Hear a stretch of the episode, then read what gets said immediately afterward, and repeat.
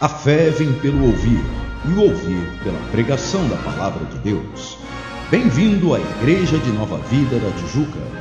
Ouça agora a mensagem sagrada trazida pelo servo de Deus, pastor Martinho Lutero Semblano, e ouça-a com atenção e com o coração aberto, para que gere frutos abençoadores em sua vida. Lembre-se, a palavra de Deus jamais voltará vazia. O tema então de hoje, nessa, nessa noite, é a continuidade desse estudo, que se iniciou então na sexta-feira passada e teve por sua continuidade no sábado, domingo pela manhã e agora. Nós vamos adentrar num tema que pode gerar algum desconforto em algumas pessoas, o que é natural, porque é um tema pouco explorado.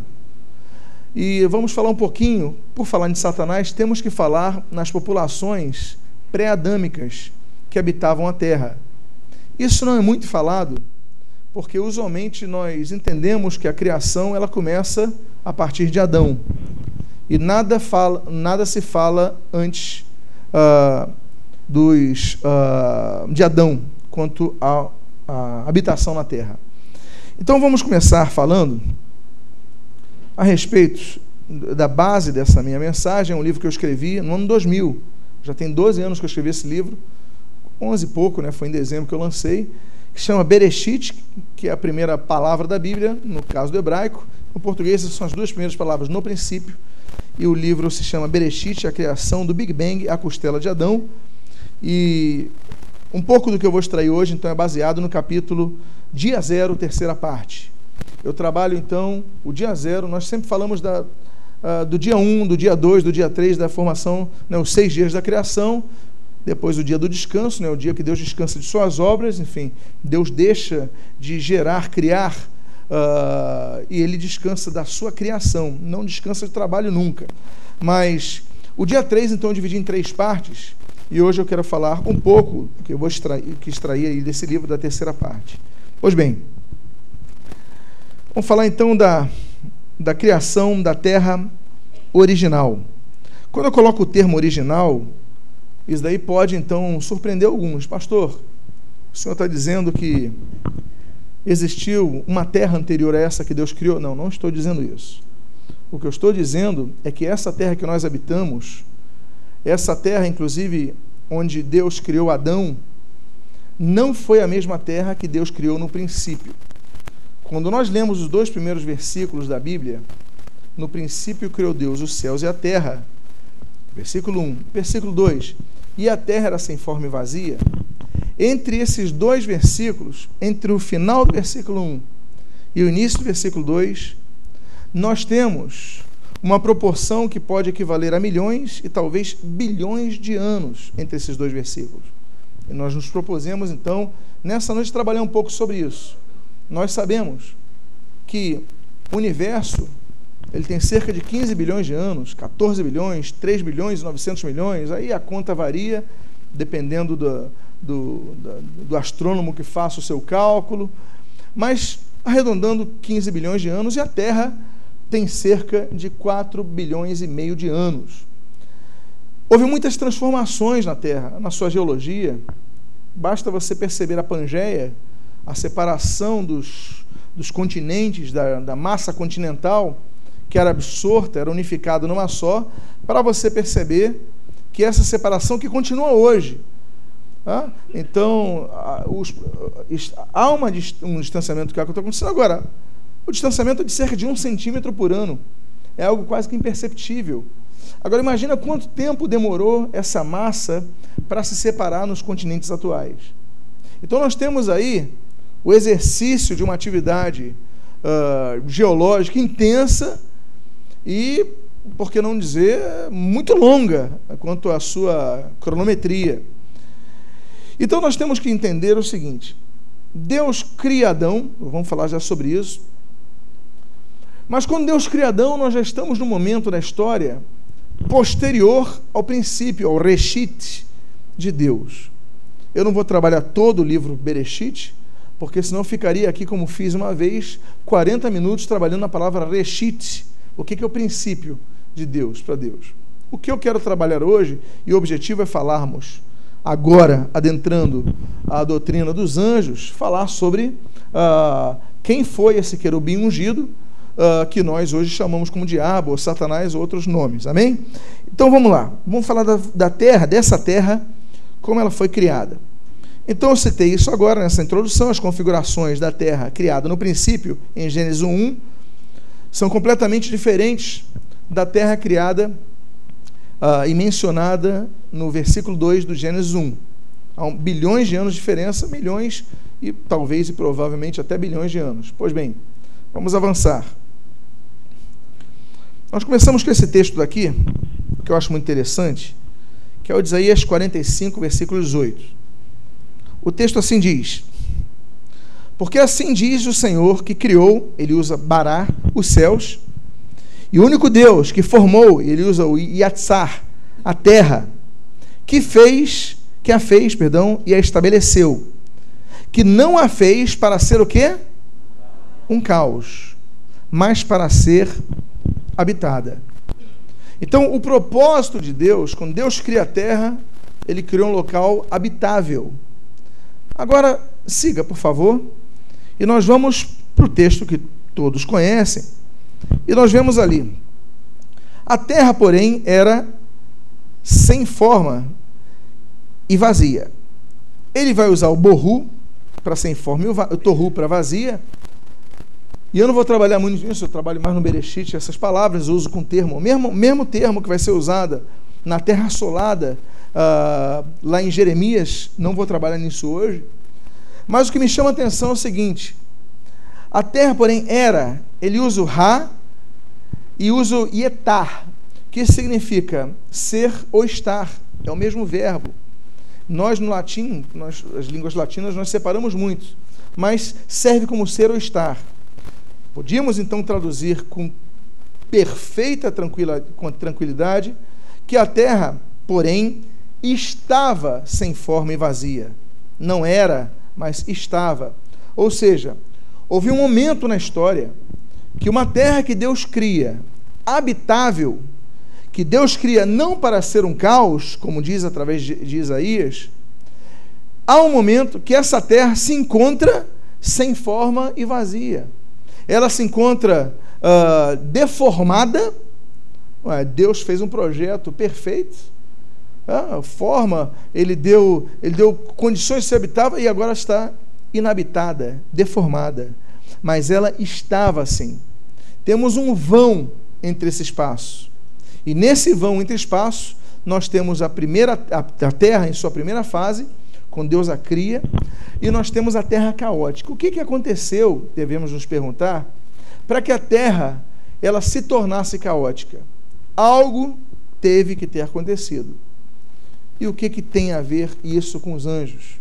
E o que isso tem, qual é a relação disso com o ministério satânico. O que, que aconteceu nesse período para que aquele projeto na terra, que foi deformado em algum momento entre Gênesis 1 e Gênesis 1.2, ficasse caótica? Terra essa que Deus não vai abrir mão. Né? Nós depois habitaremos novos céus e nova terra. Mas está falando da mesma terra, é nova terra, é uma nova reforma nessa terra. Deus não alterou o seu projeto quanto a esse nosso planeta. Pois bem, então, essa é a pergunta que eu, que eu fiz. Vamos avançar. Vamos falar então do primeiro Éden. Afinal de contas, o primeiro Éden foi povoado? Nós vemos o povoamento. Deus criando Adão, Deus criando Eva e os colocando né, ali no meio do Éden para que administrassem o Éden.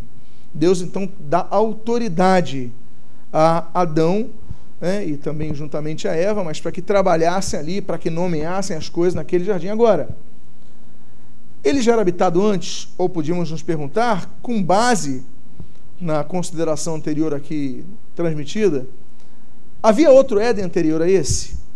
Vamos avançar. O texto de Ezequiel 28, que é o texto que trabalha a questão da, das profecias, assim como Isaías capítulo 14, relacionadas aos princípios dos tempos, e especificamente aqueles que abrangem ao príncipe deste mundo, ao, ao, ao ao príncipe das potestades do ar, a Satanás, enfim. Esses textos, eles trabalham sobre isso, e nós lemos o versículo 13 no 15, ao, ao 15 o seguinte: Estavas no Éden, jardim de Deus. De todas as pedras preciosas te cobrias.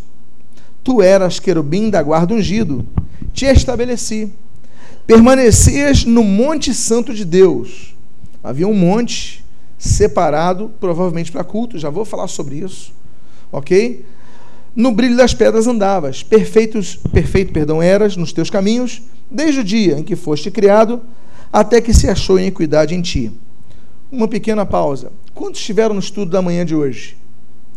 Vocês se lembram, obrigado. Vocês se lembram que nós falamos que os textos de Isaías capítulo 14 e Ezequiel capítulo número 28 mencionam Satanás três vezes como um ser perfeito. Vocês lembram disso? E nós hoje estudamos esse termo no hebraico que mostram três palavras diferentes, que foram traduzidas apenas com perfeito ou perfeição, mas são palavras diferentes, com sentidos completamente diferentes. O fato é que naquele Éden havia um monte, já vou falar sobre isso, separado para Deus. Era comum, foi comum. Uh, no Antigo Testamento nós vemos muito disso, nós vemos no Novo Testamento isso a representação de monte como o local da presença de Deus. O que diríamos, por exemplo, do Monte Sinai? O que diríamos, por exemplo, dos dois montes, né? o Monte da Maldição, o Ebal, o Monte da, da Bênção, Gerizim? Quando era para abençoar, eles subiam no Gerizim, abençoavam. Quando era para amaldiçoar, então os israelitas subiam no Ebal. E, e nós, você tem os montes. Afinal de contas, de onde me virá o socorro? Ele vem quando eu elevo os meus olhos para os montes. Então me lembro do socorro que vem do Senhor, o Criador dos céus e da terra. O monte está muito ligado a isso. E nós vemos vários momentos o monte como um marco do culto ao Senhor. O Monte Carmelo, Elias com seu sacrifício. Eu não vou falar dos montes aqui, são muitos os montes que têm um contexto. Por que não falarmos, por exemplo, do Monte da Tentação lá em Jericó, onde Jesus foi tentado 40 dias e 40 noites? É, então, os montes têm grande representatividade. E talvez essa uh, seja um dos, uh, dos momentos que possam dar base e mostrar isso, um local separado, um local alto ao Senhor. Pois bem, vamos avançar e vamos nos perguntar. Havia primeiro, havia, havia habitantes na terra? Havia. Quem? Bom, pode voltar à tela anterior? Quem já habitava no Éden? Segundo esse texto. Quem? Satanás, o querubim ungido. Se ele habitava ali, sendo ele um anjo, ora, se ele podia habitar naquele Éden, outros anjos podiam habitar naquele Éden. Afinal de contas, Deus criou o Éden para os anjos? Deus criou o Éden para. Melhor perguntando aqui, refazendo minha pergunta. Deus criou o Éden apenas para Satanás? Se Satanás habitava no Éden, se Satanás percorria as pedras preciosas, Satanás ia e permanecia no Monte Santo de Deus, Satanás habitava na terra, nós temos que raciocinar. Mas Deus não fez a terra toda só para um anjo habitar. Se esse anjo, que era um querubim, mas era um anjo, habitava, então é plausível que outros anjos também habitavam. Agora nós começamos a caminhar, agora sim, para o próximo slide. Então, nós percebemos que no Éden já habitava Satanás e possivelmente, provavelmente, demais anjos, uma vez que a terra não teria sido criada para Satanás. Existe uma coisa que foi criada para Satanás, que foi um dos infernos, não é verdade? Criado para Satanás e os seus anjos. Pois bem, nós falamos pela manhã, nós trabalhamos uma terminologia muito interessante. O querubim ungido, que é Satanás. Nós trabalhamos pela manhã, por exemplo, a inexistência da palavra Lúcifer na Bíblia, uma criação adicional, né, uma substituição da tradução da Septuaginta, que vai colocar a estrela d'alva, o filho da alva, vai colocar como fósforo, que é aquela divindade, filho de Eon, da mitologia grega. E lá no século V, Jerônimo, então, ele vai traduzir, eu não vou botar o nome de fósforo, que é um, que é um deus pagão, eu vou colocar então o nome de uh, alguém que leva a luz, ele pega um nome comum e coloca ali Lúcifer, que era nome comum até então, e depois do século V passou a ser relacionado à figura do anjo, do líder dos anjos caídos. Pois bem, mas o fato é que nós mencionamos pela manhã o seguinte: que ele era o querubim ungido. E a unção que nós percebemos tanto no Antigo Testamento como no Novo Testamento sempre foi relacionada à transmissão de autoridade, seja por derramar de óleo, seja por imposição de mãos. Sempre que há uma unção, se delega a autoridade. Quando nós percebemos isso, nós fomos no hebraico hoje pela manhã.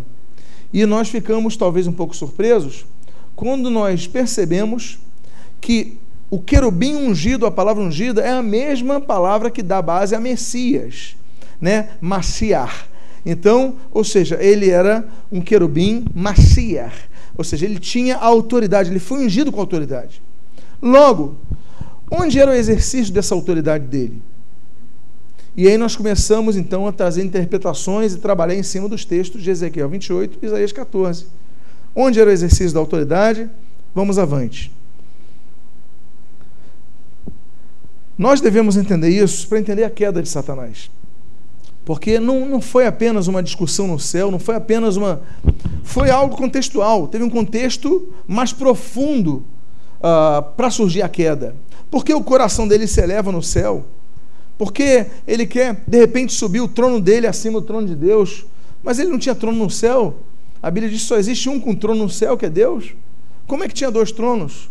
A Bíblia diz que tinha trono. Então vamos trabalhar onde começa o contexto da queda. Não começa exatamente nos céus, ainda que ele vá ser convocado para os céus, à presença de Deus, e de lá seja despejado na terra, como eu vou falar daqui a pouquinho ainda nessa noite. Pois bem, vamos avançar. Olha só o texto de Isaías 14, de 12 a 14. O texto diz o seguinte: Como caíste do céu, ó estrela da manhã, filho da alva, já trabalhamos sobre isso hoje. Como foste lançado por terra, tu que debilitavas as nações, o termo hebraico é goim. Tu dizias no teu coração: Eu subirei acima, eu subirei ao céu, acima das estrelas de Deus, exaltarei o meu trono e no monte da congregação, Moed, em hebraico, me assentarei. Nas extremidades do norte, Safon, subirei acima das mais altas nuvens e serei semelhante ao Altíssimo. Eu coloquei as palavras em hebraico porque nós vamos trabalhar nelas. Para você perceber que o contexto não é só no céu. Eu vou falar nesses estudos sobre os três tipos de céus: o primeiro céu, o segundo céu e o terceiro céu. Quando nós entrarmos em guerra espiritual, não sei se amanhã, não sei se depois de amanhã, nós vamos trabalhar muito a questão do segundo céu, ok? Vamos lá. Vamos ao outro texto. O texto de Ezequiel 28, do 16 ao 18, assim diz: Na multiplicação do teu comércio recular, que é o termo hebraico, se encheu o teu interior de violência e pecaste, pelo que te lancei, profanado, fora do monte de Deus. Lancei-te por terra, diante dos reis, Melaquim, te pus, para que te contemplem, pela multidão das tuas iniquidades, pela injustiça do teu comércio, profanastes, profanaste os teus santuários, Mikadosh. Esses dois termos, eles apontam não apenas para a existência ou para o uso, ou para a habitação de Satanás na terra antes de Adão, no período que Satanás tinha autoridade, depois ele vai pegar essa autoridade de Adão. Mas vamos perceber os termos? Vamos avante então. Em primeiro lugar, vamos considerar. A Bíblia revela que havia na terra, na terra, naquela terra original. Em primeiro lugar, nações. Ora, como é que havia nações se Adão não tinha sido criado. Então, que nações são essas? Bom, se há nações, há bastante habitante na terra. Então, a Bíblia, não eu, não qualquer. A Bíblia mostra que havia nações na terra. A Bíblia mostra, ele também já deu enter ali, que a terra, no termo, dizia que tinha características geográficas. Tanto é que Satanás, ele fala assim, o termo anterior eu vou ler aqui, ah, ele diz, ah, meu trono, e me, ó, e me assentarei nas extremidades do norte. O objetivo dele é a extremidade do norte. Eu pergunto, no céu a norte, a sul, a leste, a oeste, há pontos cardeais no mundo espiritual? Não há. Os pontos cardeais são muito definidos por causa, inclusive, da rotação da Terra. É, é, é um ponto de vista de quem está na Terra e quem habita a Terra. Essa é a nossa percepção. E o desejo de Satanás era possuir a região do norte. Agora, onde? Não sabemos. Não podemos nem dizer os continentes, porque era diferente a Terra. Esses continentes que existem hoje eram diferentes dos de hoje. É, e ainda depois dessa revolução, nós vamos ver as grandes mudanças geológicas. Nós vamos ver os polos, o norte e o sul, só os polos, eles mudaram de lugar 400 vezes. Então, houve, e a arqueologia mostra isso, a geologia mostra isso, houve muita transformação na Terra nesse período. Então, naquela época era diferente, não sei como era, não sei. Tinha muitas pedras preciosas? Tinha. Pelo visto eram bem visíveis, bem expostas. Agora, onde era o norte? Hoje eu não sei, sei que era aqui nessa terra, pelo que aponta o termo que dá a entender as nações que habitavam na terra, Goim, e aí então o Tsafon, o norte. Agora, outra característica que nós percebemos que havia é que a Bíblia fala do Melachim, né? Então, Melachim, que são os reis, e os tronos, Kisi, o que aponta ao fato de que, apesar de ter recebido autoridade, porque ele era ungido, ele recebeu a autoridade da parte de Deus, aquele querubim. Não todos os querubins receberam autoridade, mas aquele era o querubim ungido da guarda. E, consequentemente, ele tinha um trono, não detinha poder na região norte, como nós vemos, governada provavelmente por outros reis de outras nações, o que lhe fazia então desejar aquela região. Então, quando nós lemos, lancei-te por terra diante dos reis, Melarquim, te pus para que te contemplem. Você está percebendo então que havia reis na terra. Ora, quem é um rei senão aquele que possui autoridade? Volto a dizer, deixa eu ver se o trono está. É, pode voltar um texto anterior, por favor? Você vê que ele deseja ali, olha. Ah, me acenderei. Cadê? Eu subirei ao céu acima das estrelas de Deus, exaltarei meu trono. O objetivo dele não era ser entronizado apenas aqui na terra. A Bíblia diz que Deus está entronizado acima dos querubins. Então, nós percebemos que havia reis na terra, ou seja, havia outros seres angelicais que eram ungidos por Deus, receberam autoridade de Deus. Os irmãos estão acompanhando isso? Tinha reis e havia tronos. Satanás tinha um dos tronos. Então, provavelmente, Satanás era um dos reis da terra.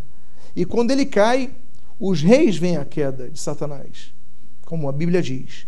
Pois bem, agora, se nós então começarmos a montar esse quebra-cabeças, nós percebemos que dos reis, Satanás era um deles. Ok? Tinha trono, quem tem trono é rei. Príncipe não tem trono. Quem tem trono é o Melech. E a Bíblia mostra no termo hebraico que ele era Melech. Né? Então era Melahim, então ele era Meler, ok? Vamos lá, vamos avante. Havia, por exemplo, na terra uma assembleia. O termo Moed é, é um grupo de pessoas que se reúne com objetivo. Então havia uma assembleia, um local de reuniões, como você leu no texto hebraico. Vamos avante. Você não reparou que havia comércio? Na multidão do comércio, teu coração cheio de violência. Você lembram disso? No texto bíblico? Como é que podia haver comércio se o mundo, uh, Adão não, tinha, não existia ainda? Então, e aí nós percebemos a queda de Satanás começa aí nesse contexto. Por quê? Havia nações na terra, uh, não sei qual era o tipo de troca, provavelmente o comércio era na base do escambo, aí fica então uh, uma hipótese, uh, mas também que não é uma afirmativa. Mas o fato é que há comércio, há troca entre essas nações. Qual é o projeto de Deus, então, para a terra? Ele incluía anjos habitando? Então nós temos que começar a perceber isso, ok? E havia troca entre eles. E a Bíblia diz então que na multidão do comércio, e ele usa o recular mesmo, é troca. Essa troca, nessa multidão de venda, de troca, então nós percebemos uh, toda essa questão. Vamos avante. Você percebeu que no final do versículo 18 do capítulo 28 do livro de Ezequiel, ele cita locais sagrados? O texto diz assim: Pela injustiça do teu comércio, profanaste os teus santuários. Espera aí. Comércio, profanação de santuário. Você já leu isso em algum lugar, não já? Onde que você a sua mente está indo para onde? Está indo para onde? Jesus no Templo de Jerusalém. O argumento é o mesmo de Ezequiel 28, 18. O comércio, a multidão jogou profanaste o templo. Então, meus amados, nós começamos a perceber que havia locais sagrados. Tanto é que é Mikadosh. Ora, o que é santo em hebraico? Kadosh. Não é isso? Kadosh.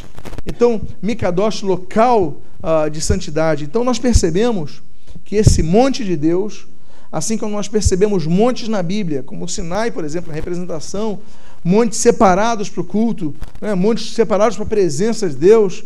Então, esse era o propósito de Deus, mas nem aquele local Satanás respeitou. Ok? Talvez sendo então desses santuários, talvez o monte de Deus o principal. Porque a Bíblia não fala que havia um santuário. A Bíblia utiliza uh, os santuários. Vamos avante. Aí ele fala assim, e aqui eu volto àquela, àquele argumento.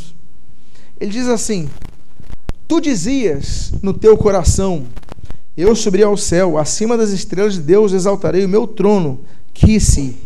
Então Satanás tinha um trono. A Bíblia depois vai chamar Satanás de rei, mas daí eu vou falar lá na frente. Vou falar, não sei se hoje, mas com certeza até amanhã eu falo sobre isso. Uh, quando nós falamos de guerra espiritual, nós vamos falar a questão da autoridade, os princípios de autoridade. O que é um principado? O que é uma potestade? Então, peraí, tem principados, tem potestades, tem príncipes. Agora, quem está sendo dos príncipes? Nós temos que começar a avaliar a lógica de todas as terminologias hebraicas e gregas que estão contidas na Bíblia. Vamos avançar. Então, Satanás tinha trono. E quem seriam os habitantes pré-adâmicos? Bom, eu já falei que eram os anjos. Agora, como é que eu posso afirmar isso?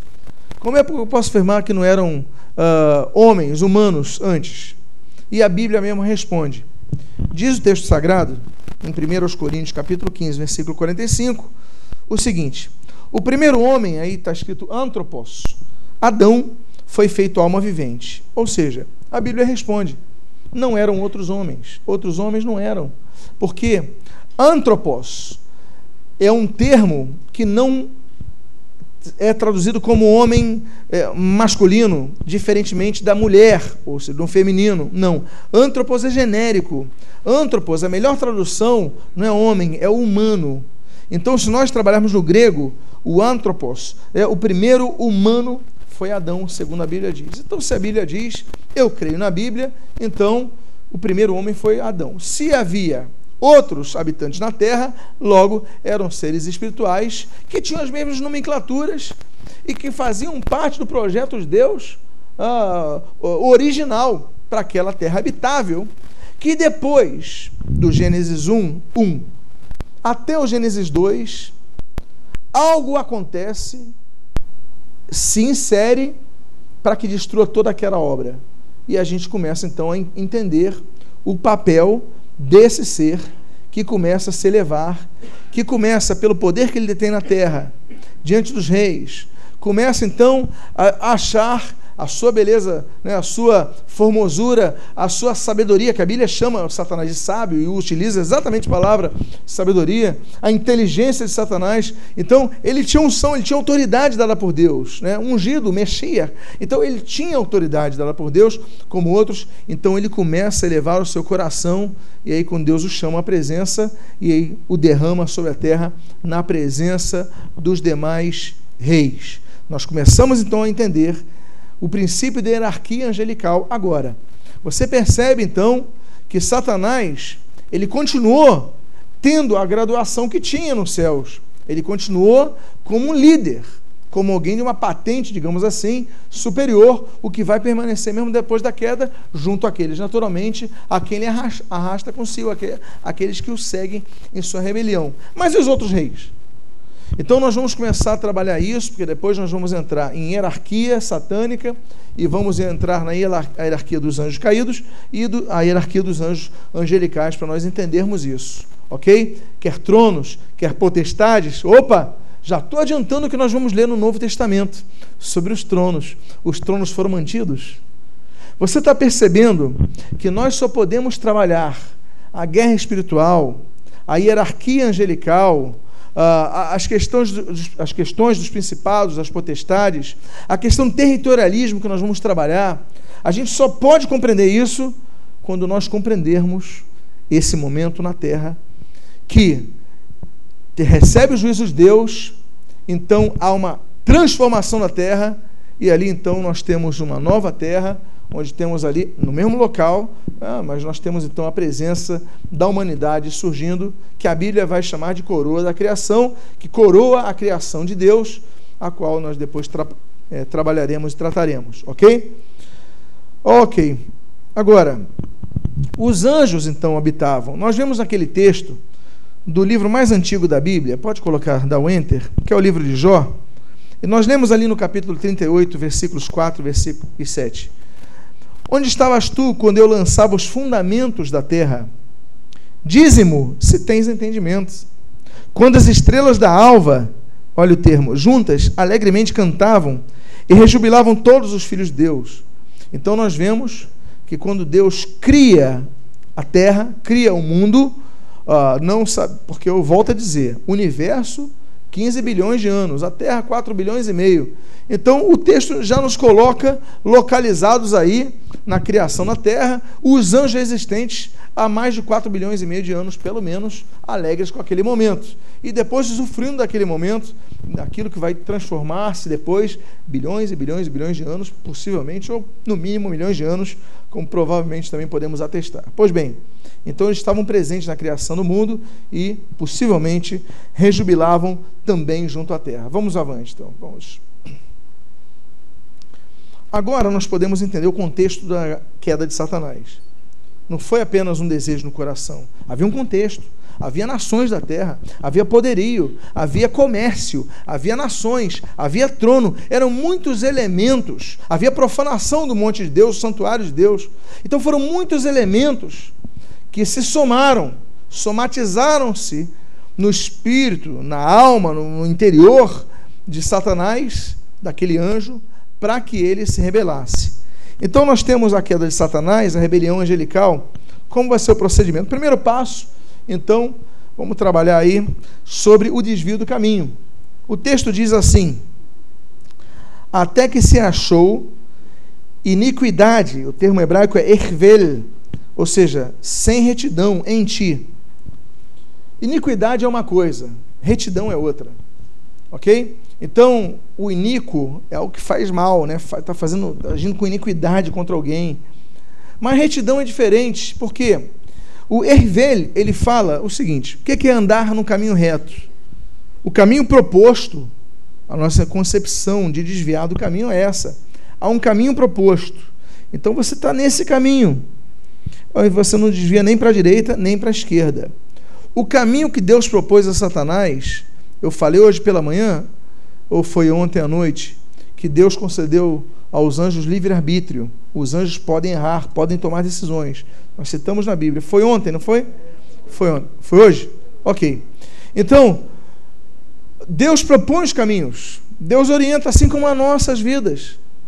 Nós conhecemos o que nós devemos fazer e cabe a nós tomar a decisão. Se você quiser pecar, agora você peca.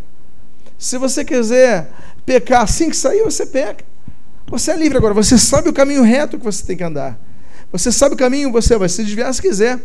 Nós vemos no texto que ele era, era, era não tinha culpa até que se achou, ou seja, até que nele se encontrou fora do caminho que Deus propôs. Deus nos propõe um caminho. Deus propôs a Satanás um caminho, mas ele saiu dessa retidão. Por isso o termo, em português, ele confunde um pouco. Porque iniquidade, tudo bem, nós consideramos, entendemos com relação à violência que o texto bíblico se achou quando ele começou então a ganhar poder, possivelmente ganhar poder pelo comércio dele, aí o contexto de violência no termo de Ezequiel, mas aqui nós vemos que o problema não foi iniquidade, foi o desvio. Ele começou a sair do caminho de Deus. Tinha autoridade? Tinha, mas se desviou. Então vamos lá. Esse foi o primeiro passo da queda dele, a primeira fase. A segunda fase da queda de Satanás foi que, a partir do momento que ele começa a sair do caminho, ele começa a mudar o seu foco e as suas prioridades. Nós vemos, por exemplo, no texto de Ezequiel 28, versículo 16, o seguinte: E na multidão do teu comércio se encheu o teu interior de violência, e pecaste. Tu que debilitavas as nações. O termo é esse mesmo, é enfraquecer, é extrair, ok? Então, nós começamos a perceber o seguinte: a função de um rei, a função de um governante, é ser, uh, digamos, uh, alguém que ajude, defenda, acrescente a população que está sob seu governo. Nós podíamos falar que edifique, usando uma terminologia que nós conhecemos tão bem, usamos tanto. Né? Ou, se você quiser espiritualizar, que seja um bênção, ok.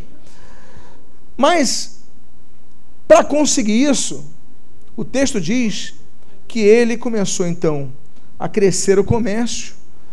O que, é que nós podemos começar a subentender? Crescer o comércio, desejar o norte que ele não tinha. Então nós começamos a perceber que a questão na financeira, a questão é de poder. Tanto é que você vai ver que ele vai querer que o trono dele esteja acima do trono de Deus, que ele tão bem conhecia por ser um querubim da guarda. Então, na multidão começa a encher o interior de violência, começou a mudar o contexto dele, porque o objetivo dele é que se há comércio, ele sendo rei, é para fortalecer o reino dele, ou aqueles que estão sob a sua liderança. Mas ele começou a fazer algo além do seu foco. Ao invés de pensar só em si, ele começou a debilitar os demais. E há pessoas são exatamente assim. Elas não sabem crescer sem prejudicar alguém, não é verdade? Você conhece gente assim? Tem muita gente assim. Né? Crescer, todo mundo deve crescer. Agora, crescer às custas da debilidade do outro, do enfraquecimento do outro, isso não é certo, mas é o que muitos fazem. Então, nós percebemos nesse texto que o interior dele começa a se encher de violência. E o termo é esse, é violência. Ele diz o texto que a seguir ele peca. Não é isso que está escrito? Cheio de violência e pecaste. Ele peca porque já saiu do alvo, ou seja, já errou, já saiu do propósito de Deus, já desviou do caminho. E então ele começou a enfraquecer as nações. Nós temos então um começo de conflitos espirituais acontecendo antes mesmo da existência de Adão. Vamos avante. Terceira fase é a soberba. Bom, ele parece que está conseguindo os seus propósitos, ele tem poder, ele tem autoridade concedida, era um querubim ungido na parte de Deus. Então nós começamos a perceber o texto bíblico dizendo o seguinte: Elevou-se o teu coração por causa da tua formosura, corrompeste a tua sabedoria por causa do teu resplendor. Ele começou então a resplandecer. Ele começou a mostrar que era bom, que era competente, que era, uh, tinha, era bem sucedido, né, que era capaz. E isso começou a fazer mal para ele. O sucesso de Lúcifer foi o principal motivo de sua queda. Por quê? Porque ele começou a mudar as coisas, ele pecou e ele via que era bom, que era belo, que era capaz, que era. Então, isso foi somando a vida e ao interior de Lúcifer. Um outro ponto, uma outra fase, é a fase do orgulho e da rebelião passiva. A rebelião ela tem duas fases básicas, aqui resumindo, né? a passiva e a ativa. E o que é rebelião? Bom, rebelião, só existe rebelião. Uma vez ouvi dizer assim: rebelião é desobediência. Está errado, não é isso. Rebelião exige uma liderança. Se há um grupo de pessoas iguais e há discussão, a briga, a facção, não existe rebelião. Por quê? Não houve contestamento de quem está em cima, não houve desejo de mexer em quem está em cima. Rebelião, ela exige que alguém esteja em cima e alguém esteja embaixo. Rebelar-se é isso, é militar contra a autoridade que está em cima. Então, começamos a perceber a rebelião passiva de Satanás. Nós lemos ali em Isaías capítulo de número 14, versículo 12 a 14, eu já leu isso daqui, mas vamos reler um pouquinho. O texto diz assim: Tu dizias no teu coração: Eu subirei ao céu. Ou seja, onde ele estava? Se ele diz que vai subir ao céu. Nós temos contextos aqui. Eu subirei ao céu. Acima das estrelas de Deus, aqui está falando dos anjos, como eu falei ontem à noite, um dos nomes comuns dados aos anjos eram estrelas. Acima dos anjos de Deus, exaltarei o meu trono. Ou seja, não queria apenas estar com o trono dele na terra. Subirei acima das mais altas nuvens e serei semelhante ao Altíssimo. Ele não queria ficar apenas acima das estrelas do céu. Ele não queria ficar apenas acima de Miguel, ou de Gabriel, ou de qualquer outro anjo, ou de qualquer outro príncipe, ou de qualquer outro rei. É, Jesus, inclusive, é chamado não de rei, mas Jesus é chamado de o rei dos. Opa! Mas vamos lá. Tu dizes, então ele quer subir acima do próprio trono de Deus. E ele diz: Vou colocar o meu trono acima. Então nós vemos que há uma rebelião e andamento nesse sentido. Você pode ver, por exemplo, sobre estrelas do céu, como eu já citei, você pode ver, por exemplo, dois textos que eu mencionei ontem, vou aqui ler en passant, né, sobre os que estão fundadas, sobre que estão fundadas as suas bases, ou quem assentou a sua pedra de esquina, quando as estrelas da alva juntas alegremente cantavam, isso Jó em 38, de 6 a 7, e temos o próprio Isaías 14, 12, ó estrela da manhã, filho da alva, ok? E Jesus mesmo, como ser espiritual, ele é mencionado, é, ele se menciona ali em Apocalipse como a brilhante estrela da manhã, ok? Então vamos avante. Por isso, por causa disso, desse ensoberbecimento, é que Paulo ele é inspirado por Deus para escrever à igreja sobre as lideranças que deviam ser levantadas. Não podiam ser novos convertidos. Por quê? ele vai receber isso, porque quando se dá poder demais a alguém que está caminhando na fé, ainda não tem os rudimentos da fé, isso pode gerar um problema muito grande na pessoa. Nós vemos, por exemplo, a recomendação do apóstolo Paulo ao seu filho na fé, Timóteo, quando ele escreve a primeira carta. Ele diz assim: É necessário, portanto, que o bispo não seja o quê? Neófito, né? Neo é novo, fitos, daí vem fitologia, planta, né? recém-plantado. Nós então chamamos de neófito de recém-convertido, né? plantado na fé. Então não seja neófito, para não suceder que se ensoberbeça e incorra, incorra, perdão, na condenação do diabo. Então nós já vemos que o juízo de Deus sobre Satanás, um dos, dos termos do juízo de Deus sobre Satanás foi o que? A condenação do diabo, a soberba de Satanás. Ok? Temos a rebelião, a soberba, a violência e tantos outros aí. Vamos avançar. Temos a quinta fase. E a quinta fase, ela deixa de ser a quinta e penúltima fase. A rebelião é, passiva, ela passa a ser a rebelião ativa. Ou seja, se eu falo do desejo de ser acima do líder, do desejo de derrubar um líder, do desejo de não se submeter a um líder, eu estou falando em rebelião passiva. É o que está no coração. Você não mobiliza ninguém, você não coloca para o lado o seu pensamento, você tem isso no coração, ok. Está surgindo rebelião passiva, é sua. Você está ali, você tem que pedir perdão, você tem que lutar contra isso. É. Mas, no caso de Satanás, ele pensava aquilo, como ele mencionou, mas a partir dali deixou de ser passivo e passou a ser ativo. Perceba o texto só, o que revela Apocalipse capítulo 12, no final do versículo, primeiro parte do versículo 13 e do versículo 4. Assim diz: Viu-se também outro sinal no céu, e eis um dragão. Depois vou falar do termo dragão usado, utilizado a Satanás. A sua cauda arrastava a terça parte das estrelas do céu. Ora, o que são estrelas do céu, como nós mencionamos? Os anjos. A sua cauda arrastava a terça parte das estrelas do céu, as quais lançou para a terra. Opa! Deus cria a terra perfeita, Deus cria a terra, como nós lemos ali, inclusive em a sabedoria, falando no Provérbios, capítulo 8, se eu não me engano, versículo 31, né? a terra habitável, Deus criando a terra é, perfeita. Mas nós vemos quando a rebelião, ele é lançado por terra, mas ele não cai sozinho. A sua cauda, né? a sua influência, carrega junto a si um terço dos anjos do céu e caem com ele na terra. Então nós começamos a ver a terra entrando no estado de juízo. Não vou falar sobre isso hoje, porque aí eu vou entrar em outra questão, que é o do estudo de Bereshit, e aí a gente vai, vai sair do nosso foco. Mas o fato é que então que ele cai em terra, como nós lemos, diante dos reis da terra, e todos observam, e começa então um problema muito sério: a terra sob juízo. Ok? Eles vão, são chamados à presença de Deus, são lançados em terra e um terço cai.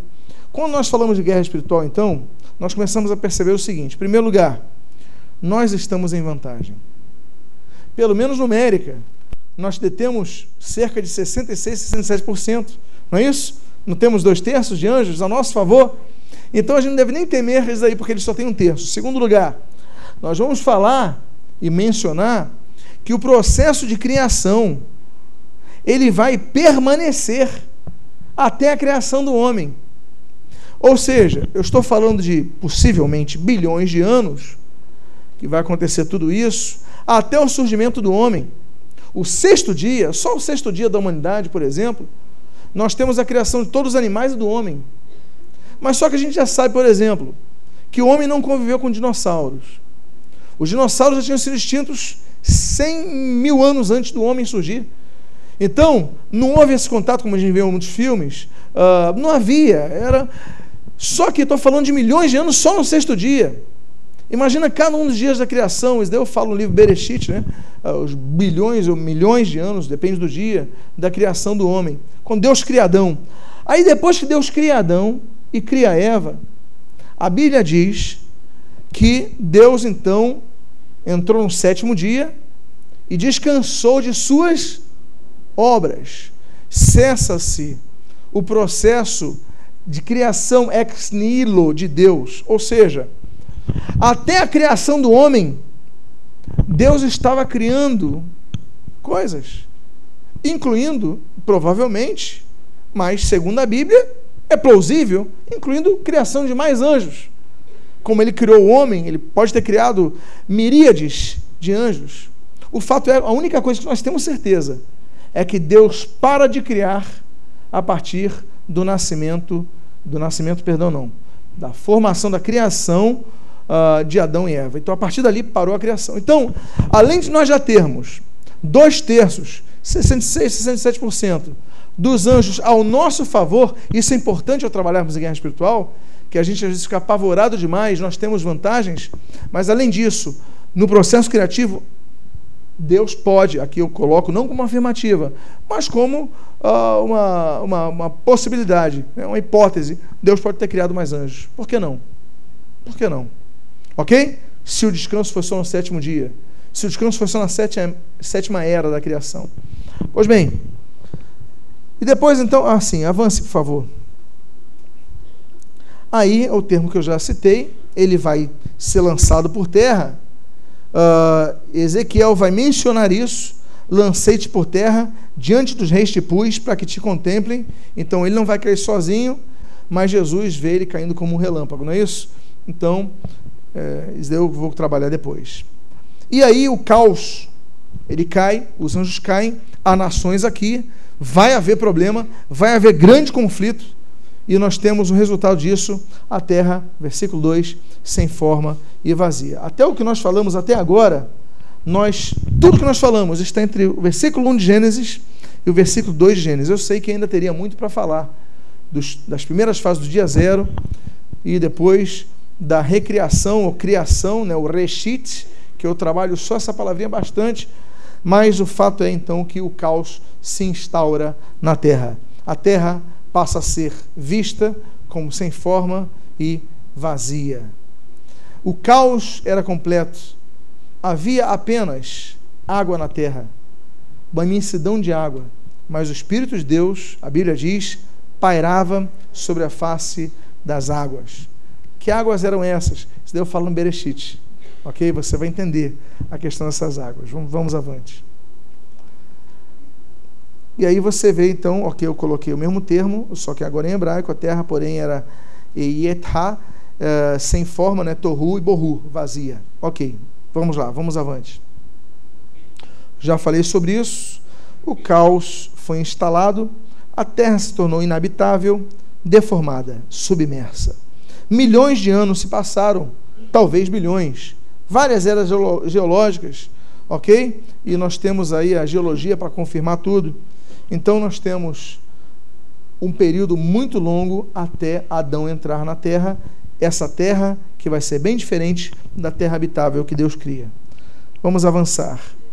E Deus então não abandonou o seu projeto original. O Espírito de Deus estava sobre a face da terra, e daí até aqui então trabalhando no Bereshit. Vamos então falar de não sabemos o nome do diabo. A Bíblia dá nome de anjos, a Bíblia dá nome de dois anjos. A Bíblia menciona o nome de Miguel, já falamos sobre ele, Micael, e já falamos de Gabriel, né, de Geber, né, de homem, aí homem, o másculo mesmo, né, ele, né, Gabriel, o homem de Deus. Uh, então, nós temos apenas o nome de dois seres angelicais. Quando eu falar na parte final desse estudo sobre a vida após a morte, eu vou falar sobre nossa aparência no corpo ressurreto. Será que você vai ter o mesmo corpo? Será que você vai ter o mesmo defeito? Será que você vai ter a mesma cor dos olhos, a mesma altura no céu? Será que a sua fisionomia vai mudar no céu? A gente vai falar sobre isso, porque a Bíblia responde isso daí. A Bíblia responde sobre os nomes.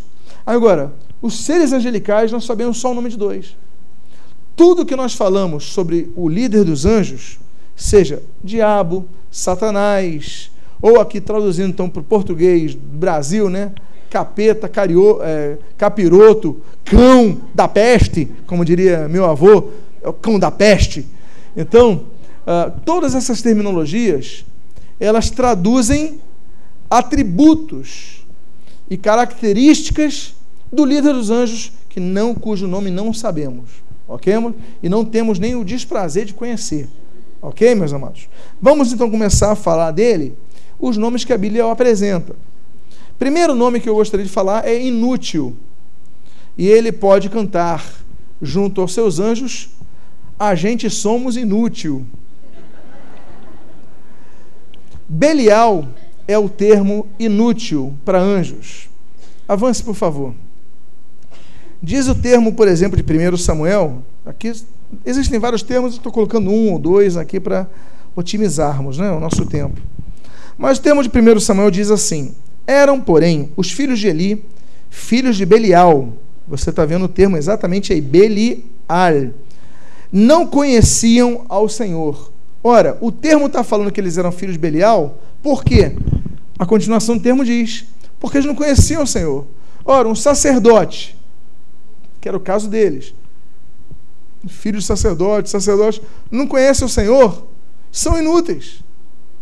É que nem pastor sem a presença do Espírito Santo, sem a palavra de Deus.